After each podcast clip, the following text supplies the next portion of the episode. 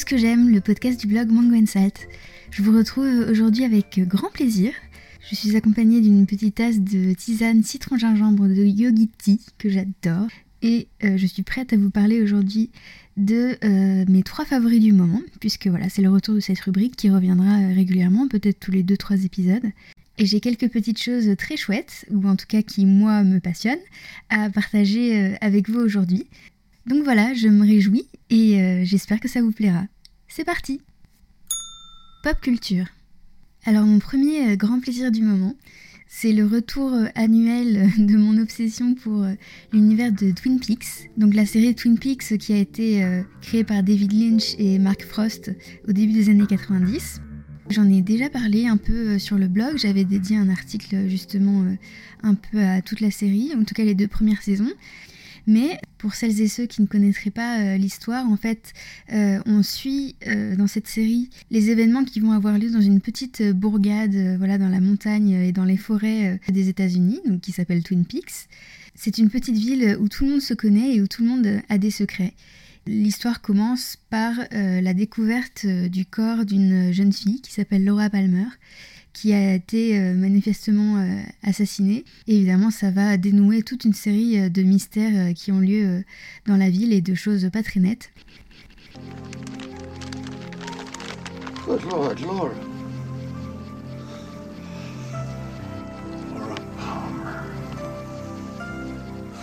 Donc il y a cet aspect policier, mais il y a aussi euh, vraiment, et c'est ça qui fait, euh, à mon sens, euh, tout le charme de la série, c'est que on est dans un univers complètement loufoque, avec des personnages vraiment très originaux. et des, une sorte d'aspect paranormal et un côté un peu absurde en fait. C'est difficile à décrire mais c'est vraiment un monde à part.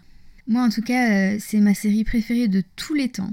Je l'ai découverte en 2007 euh, parce qu'à ce moment-là, euh, les DVD sont sortis et je suis tombée amoureuse, mais immédiatement, de l'ambiance, cette atmosphère très, très particulière, à la fois cosy et mystérieuse, et puis surtout des personnages qui sont absolument géniaux.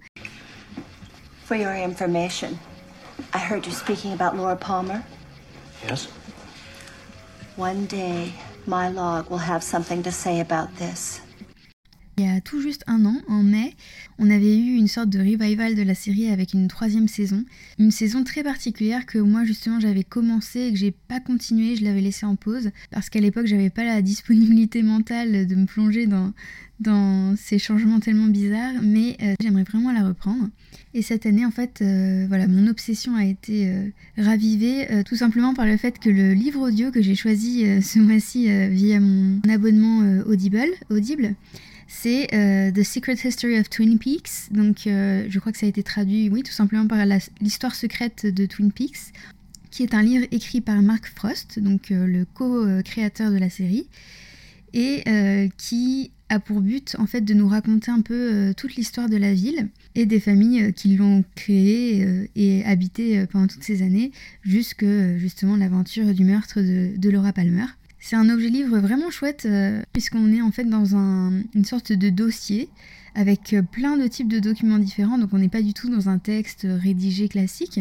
Il y a des coupures de journaux, des extraits voilà, d'entretien avec la police par exemple, des rapports, euh, des lettres, euh, enfin toutes sortes de choses. Donc pour les fans qui ont envie un peu de voilà d'étendre euh, leur connaissance de l'univers et de se replonger un peu dans cette ambiance, c'est vraiment chouette. Moi, j'apprécie énormément ma lecture pour le moment. The case involved a series of homicides in and around a small town called Twin Peaks. Most notably the murder of a young woman named Laura Palmer. Ce qui est hyper chouette dans le, livre audio euh, en anglais, c'est que ce sont, euh, en tout cas pour certains, les acteurs euh, du casting original qui font la narration des parties qui les concernent dans le livre. J'aime bien l'idée de retrouver un peu ces acteurs dans un autre contexte. Donc c'est l'un de mes plaisirs du moment, c'est d'écouter ça. Et en parallèle, ça je vous en ai déjà parlé sur le blog, donc je ne vais pas m'étendre, mais je vous conseille aussi largement le podcast Lynchsplaining qui se dédie à analyser un peu Twin Peaks avec une sorte de commentaire euh, sur chaque épisode qui enrichit euh, d'anecdotes par exemple sur le tournage, sur la production et aussi de références culturelles, de comparaisons euh, qui nous permettent un peu de comprendre les références incluses un peu dans cet univers. Donc encore une fois, je vous le recommande vivement. Donc voilà, Twin Peaks, euh, ma grande passion. Ce sera toujours le cas, mais en ce moment, je suis en plein dedans. J'aime beaucoup être plongée dans cette ambiance. Jardinage. Et oui, encore un favori euh, plante euh, cette fois-ci. En même temps, euh, si vous me connaissez, c'est pas très étonnant. Mais après le pêcher nain la dernière fois, il s'agit pour cette fois d'une plante d'intérieur, puisque un autre de mes favoris du moment, ça a été de constituer une collection de Hoya et de m'en occuper. Alors les Hoya, c'est une famille de plantes qui est, je trouve, pas hyper hyper connue. En tout cas, je trouve qu'on les voit moins que d'autres euh, types de plantes euh, dans les jardineries, les magasins, etc. Et même chez les gens, j'en vois pas euh, très très souvent.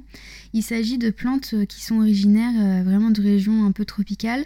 Il me semble que c'est surtout en Asie du Sud-Est. Et pour vous les caractériser globalement, en fait, c'est des plantes qui ont souvent des feuilles un peu rigides ou en tout cas assez épaisses, presque un peu succulentes et qui ont pour habitude généralement d'être euh, épiphytes, donc c'est-à-dire qu'au lieu de pousser dans la terre, elles sont euh, plutôt accrochées par exemple à des arbres, etc.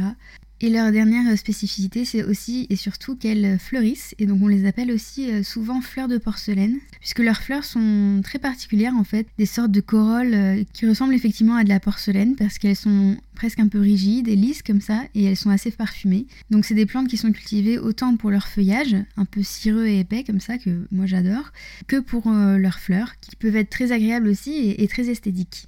C'est un type de plante euh, que je connaissais vraiment pas et que j'ai découvert euh, grâce euh, par exemple à des vidéos YouTube ou Instagram, etc. Mais en tout cas, moi j'en suis vite tombée amoureuse, je pense, bah, justement pour leurs feuilles un peu particulières. Moi j'aime beaucoup toutes les plantes qui sont légèrement succulentes en fait. Et aussi le fait qu'elles poussent parfois un peu plus lentement que les autres. D'une certaine façon, ça me donne un petit défi et ça m'a donné envie d'essayer de, bah, de les faire pousser et de les cultiver à la maison pour avoir un peu cette satisfaction de, réussir euh, ce challenge.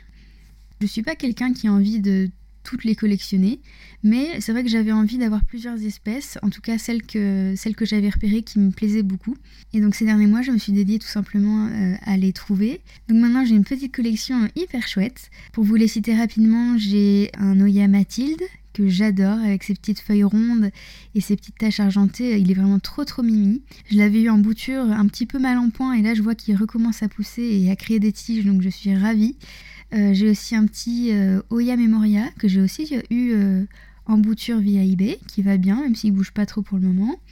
J'ai deux Oya Kerii. Vous savez, c'est les Oya qui ont des feuilles en forme de, de cœur qu'on voit souvent plantées comme ça, une petite feuille toute seule dans un petit pot pour la Saint-Valentin. Donc en fait, ces feuilles en forme de cœur sont issues d'une vraie plante qui peut pousser. Et j'en ai une donc, qui m'avait été offerte par Justine de What the Flower et une autre qui est une version variegata, donc panachée, que j'aime aussi beaucoup. J'ai aussi l'espèce euh, la plus commune qui est le Hoya carnosa. J'en ai une qui est la, le Hoya carnosa compacta, donc qui en fait a les feuilles qui sont toutes un peu recroquevillées sur elles-mêmes. Et une autre qui est celle que j'ai eue tout récemment, qui est un Hoya carnosa euh, Crimson Queen. Donc en fait c'est une version panachée et euh, j'adore celle-là parce qu'elle a des feuilles toutes blanches et en fait quand elles, quand elles sont à peine sorties, les premières semaines elles sont roses puis après, ça, ça, devient euh, crème au fil du temps. Mais euh, l'effet, du coup, est tricolore et euh, c'est vraiment magnifique. Je l'adore. Et enfin, ma dernière, c'est un Oya obovata, donc avec des grandes feuilles ovales, très épaisses, avec aussi des petites taches argentées ou blanches. J'ai eu beaucoup de mal à la trouver, celle-là, parce qu'elle n'est pas vraiment vendue en Europe, en fait, d'après mes recherches.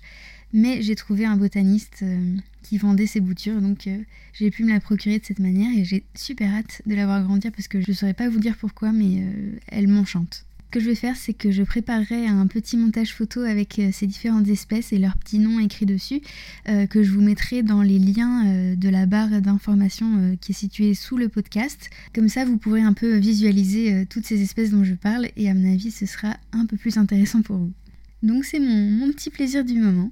En plus leur culture est hyper simple, je dirais simplement que leurs racines sont assez fragiles, elles peuvent rapidement pourrir donc il ne faut pas trop les arroser et euh, de même ne pas leur donner un terreau euh, trop lourd moi, je les rempote dans un mélange de terreau d'orchidée, de perlite et d'un peu de terreau pour cactus, qui a du sable comme ça. Et puis au niveau luminosité, elles sont pas difficiles. Si vraiment on veut les faire fleurir, il faut leur donner pas mal de lumière, sans soleil direct, mais elles s'accommodent vraiment assez bien euh, de pièces moyennement lumineuses.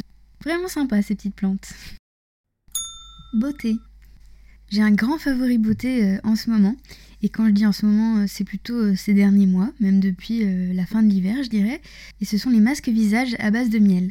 Même pour être plus précis, le fait simplement d'inclure les masques au miel de façon intensive dans ma routine, parce que ça a vraiment aidé visiblement euh, ma peau à retrouver douceur, éclat, un aspect lisse et moins de boutons. Je ne peux que vous conseiller euh, ce genre de soins si vous avez euh, vous aussi des problèmes, disons.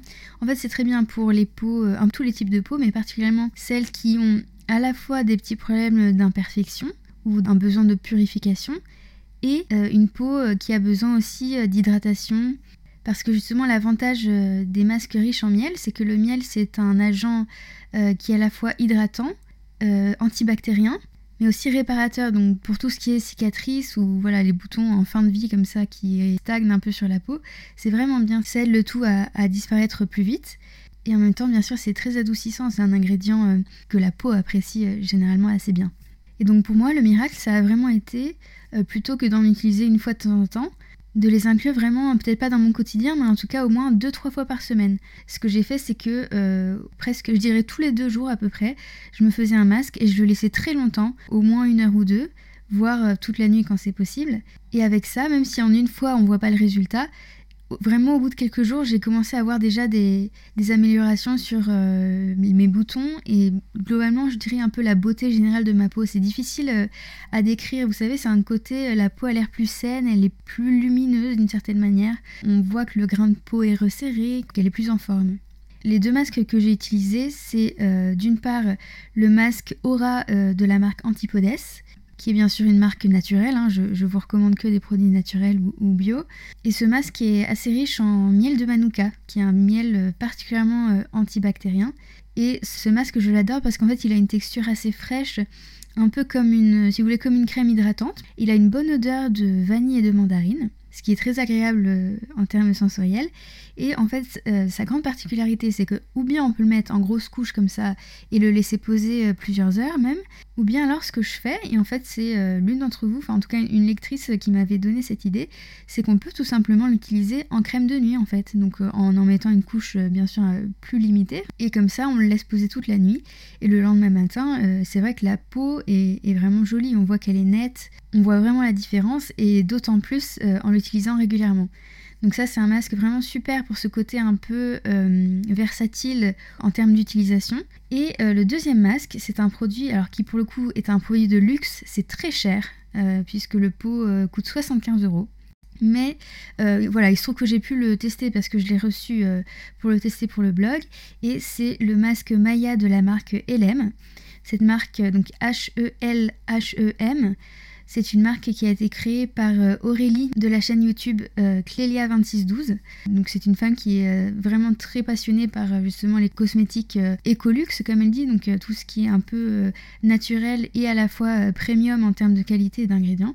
Et elle a créé ce masque donc, qui est composé à plus de 66% de miel. Donc vraiment, en fait, même la texture, en fait, c'est collant parce qu'il y, a beaucoup de miel. Et là, vraiment, euh, l'aspect, si vous voulez, un peu euh, purifiant et lissant est très visible parce que le masque contient en plus de l'acide lactique au rythme euh, de deux, peut-être même trois applications par semaine. J'ai vraiment vu une différence et depuis en fait, si vous voulez, je tourne entre ces deux masques selon mon envie ou mon besoin du jour. Par exemple, si je veux le laisser toute la nuit ou pas. Et vraiment, euh, même si j'ai encore parfois des poussées hormonales malheureusement que, que je peux pas euh, contrôler, j'ai vraiment une peau beaucoup plus belle maintenant. Euh, je la trouve plus lisse, plus rayonnante de manière générale. Et moi qui cet hiver n'osais plus sortir sans fond de teint, ça fait, je peux même plus vous dire la dernière fois que j'ai mis du fond de teint parce que je m'en souviens plus.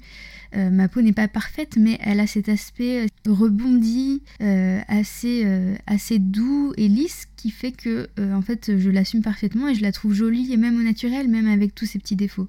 Après, bien sûr, on n'est pas forcément obligé de devoir investir dans des produits ultra chers. Hein.